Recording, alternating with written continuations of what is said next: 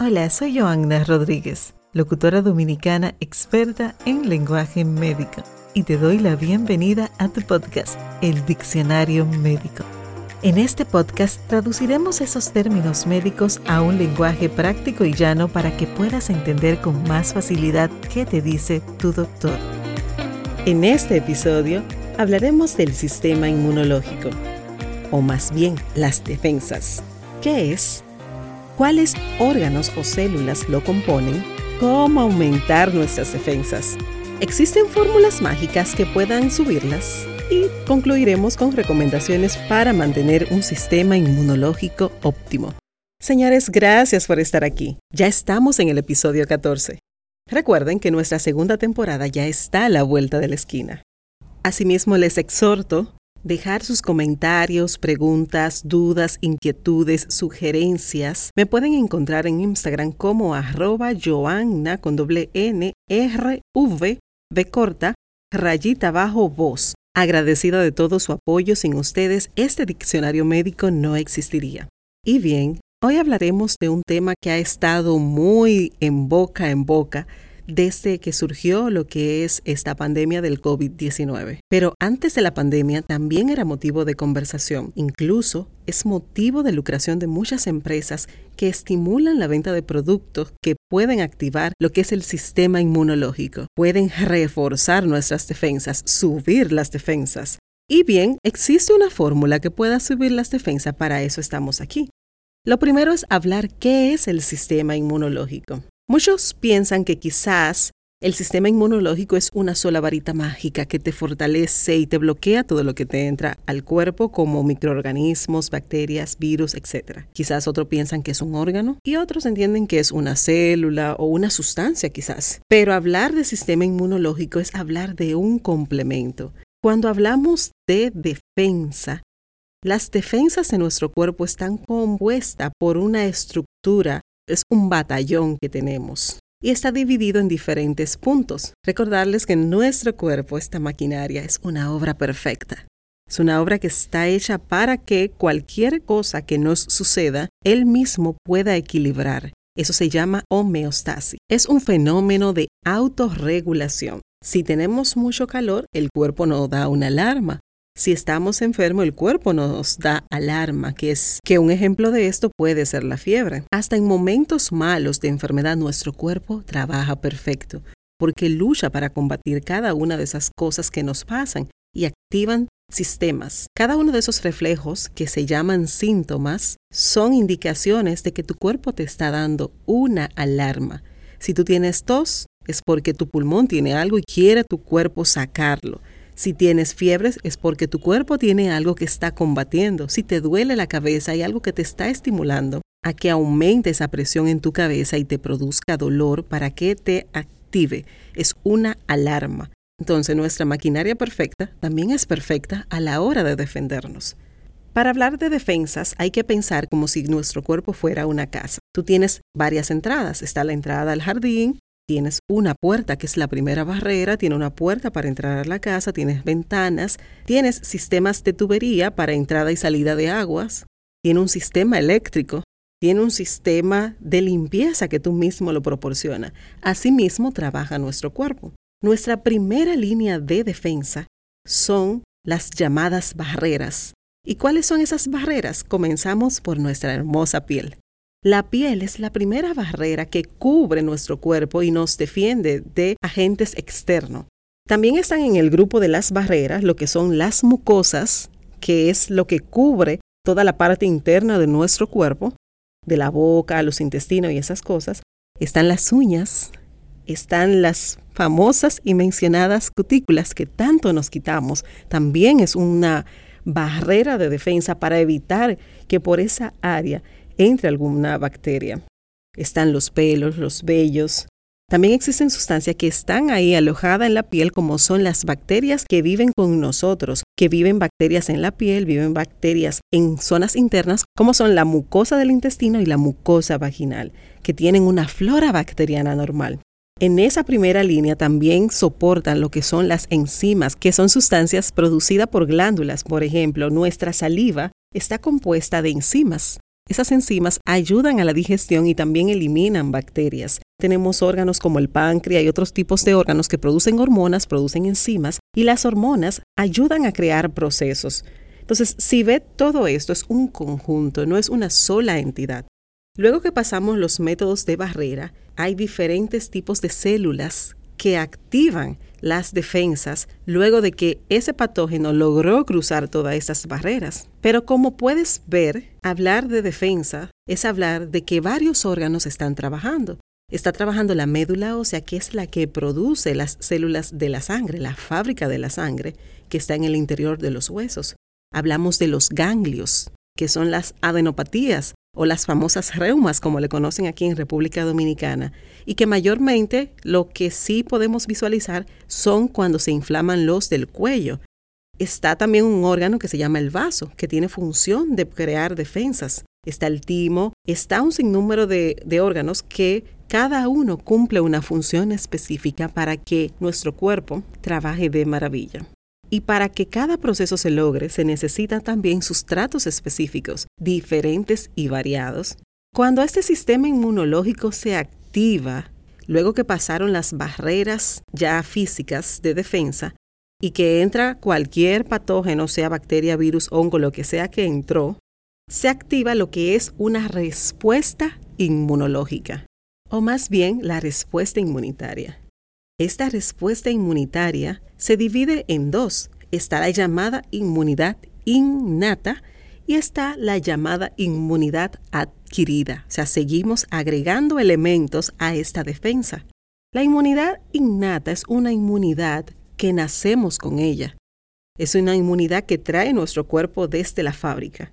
Esta no necesita ningún antecedente, ningún entrenamiento, ningún aprendizaje para activarse. Simplemente cuando entra un invasor, un órgano extraño, lo que sea que entre, esta va a activar una respuesta inmediata. Y esta respuesta inmediata está mediada por diferentes células. Esos invasores tienen sustancias que son detectados como antígenos. Y esos antígenos son los que van a ser atacados tanto por esta inmunidad, que es la inmediata, como por la otra inmunidad, que es la adquirida. Los elementos que conforman la inmunidad inmediata, aquí entran una parte de los glóbulos blancos que están en la sangre, que luego de que se pasan las barreras son los primeros soldados que llegan a defendernos. Y dentro de ellos están los macrófagos, que es una célula que, como su nombre lo dice, fago es de eliminar, fagocitar. Entonces ese macrófago se va a comer esa sustancia. Ese macrófago no ataca a una sustancia en específica, sino que ataca a todos por igual. No es algo específico. Y cuando ataca, activa un sinnúmero de señales, manda señales, manda voces, manda señales de humo, que son algunas interleuquinas, citoquinas y todas esas cosas, que son las que van a llamar y pedir ayuda para que lleguen los neutrófilos, los xenófilos, los basófilos, algunas células que se llaman asesinos naturales, y también va a servir para activar lo que es la otra inmunidad, que ya es la inmunidad adquirida. La inmunidad adquirida o específica también se le llama adaptativa. Esta no es congénita, no se nace con ella. Se aprende. El proceso de aprendizaje comienza cuando el sistema inmunológico de una persona se encuentra invadida por un agresor externo. Llega algo, llega un patógeno, llega lo que sea. Y ese sistema inmunológico va a reconocer esos antígenos. Recuerden que le llamamos antígeno a esos agresores externos y cuando reconoce esos antígenos va a guardar una memoria y va a crear anticuerpos que son los que van a atacar esos antígenos. Por ende, esta inmunidad se activa luego de que tengamos esta enfermedad, pero también hay otra forma de activarla sin tener la inmunidad y son las llamadas vacunas. Las vacunas lo que quiere activar es esta inmunidad adquirida creando esos anticuerpos para poder defendernos específicamente de esas sustancias que nos atacan. Por eso es importante, las vacunas forman parte de las defensas y esto sí es una medida efectiva que podemos implementar para librarnos de enfermedades. Si quieres saber más sobre cómo actúan las vacunas, el episodio número uno de este podcast habla de vacunas. La inmunidad adquirida, como ya mencionamos, es un proceso, no es inmediata como la innata, sino que necesita tiempo. Necesita tiempo para reconocer, crear, hacer esa memoria y crear sus estrategias de batallas. Esta inmunidad está compuesta por también una parte de glóbulos blancos, que son los llamados linfocitos T y linfocitos B. Y los linfocitos B son los responsables de crear los anticuerpos que llamamos inmunoglobulinas. Y esos anticuerpos son los que nos indican si tenemos esa inmunidad activa. También trabajan otras células, otras enzimas, citoquinas y también el sistema de complemento activa ciertas características en esta inmunidad. Como pudiste ver, son varios los componentes de nuestro sistema inmunológico. Por ende, necesitan varias funciones, varias sustancias, varios mecanismos para producirse. Y aquí la fórmula del millón. ¿Existen fórmulas mágicas que puedan subir el sistema inmunológico? Pues en base a lo que te he mencionado, un complejo multivitamínico que es el componente de la mayoría de las fórmulas que venden en el mercado para subir las defensas, por sí solo no hace nada. Un antioxidante por sí solo no hace nada. Un shock de vitamina C, infusión intravenosa por 10 días por sí sola, no va a hacer nada. Porque para que todo este sistema se active, inicia en ti, inicia desde tu autocuidado. Y aquí comenzamos con las recomendaciones la higiene, mantener un pelo limpio, una piel limpia, uñas limpias, dientes limpios, te va a ayudar a mantener más protegida esa barrera de primera línea. Tomar suficiente agua te va a mantener hidratado y va a hacer que la piel, que es una de las primeras barreras, no se te reseque. Y si la piel está en óptimas condiciones, será más difícil que penetren infecciones. Comer frutas y vegetales te va a proporcionar la cantidad de vitaminas que tú necesitas sin la necesidad de llegar a suplementos. Las grasas que tanto tiempo las satanizaron son esenciales. Hay grasas que son saturadas, que no son saludables, y grasas que son insaturadas, que son beneficiosas. Dentro de esas grasas insaturadas son las que funcionan para nosotros producir hormonas, para hacer algunos procesos. Tienen complejos como lo que es el omega 3, que es el componente de la yema de los huevos, que tanto tiempo se criticó. La grasa, en cierto punto, es saludable también. Las proteínas son fundamentales para la producción de todo lo que son los componentes de nuestro cuerpo el descanso. Durante el sueño, nuestro cuerpo se revitaliza, nuestro cuerpo repara.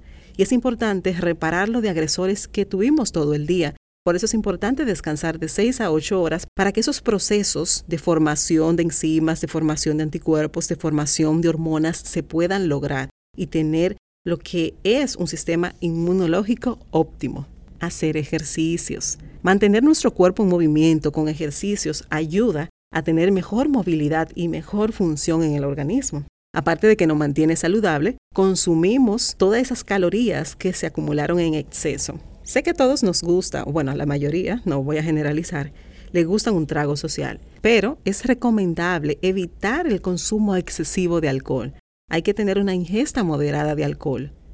No fumar. Con el cigarrillo sí es recomendable no utilizarlo porque cuando inhalamos todos esos tóxicos, nuestros pulmones se acumulan, se intoxican, se llenan de humo. Y este pulmón tiene funciones básicas de oxigenar nuestro cuerpo, de llevar oxígeno, de limpiar la sangre. Y cuando lo llenamos de humo, vamos a aumentar los tóxicos y esto no va a permitir tener un buen sistema inmunológico funcionando. Vacunarse. Las vacunas se han creado para salvar vidas. Y esta, como ya explicamos, activa lo que es la inmunidad adquirida. Por ende, es un soporte primordial y esencial para que nuestro cuerpo se encuentre saludable. Y hablando un poco de los que son los suplementos, los suplementos se hicieron para eso, para suplementar. Hay personas que tienen déficit de producción de ciertas vitaminas, de ciertos minerales, que no pueden absorber ciertos nutrientes. Esas personas que tienen condiciones especiales deben ser suplementadas. Las personas que no tienen una dieta balanceada y que no consumen las cantidades suficientes de ciertos componentes deben ser suplementados. Por lo tanto, mantener un estilo de vida saludable con comidas balanceadas, sin extremos, sin excesos. Hidratarte bien, dormir suficiente, no fumar, es la base para que tu sistema inmunológico se mantenga activo. Y bueno amigo, esto ha sido todo por hoy. Muchísimas gracias por escuchar este episodio del Diccionario Médico. Recuerda suscribirte y seguirme en las diferentes plataformas sociales para que no te pierdas todo el contenido que tengo para ti. Soy Joanna Rodríguez, hasta la próxima.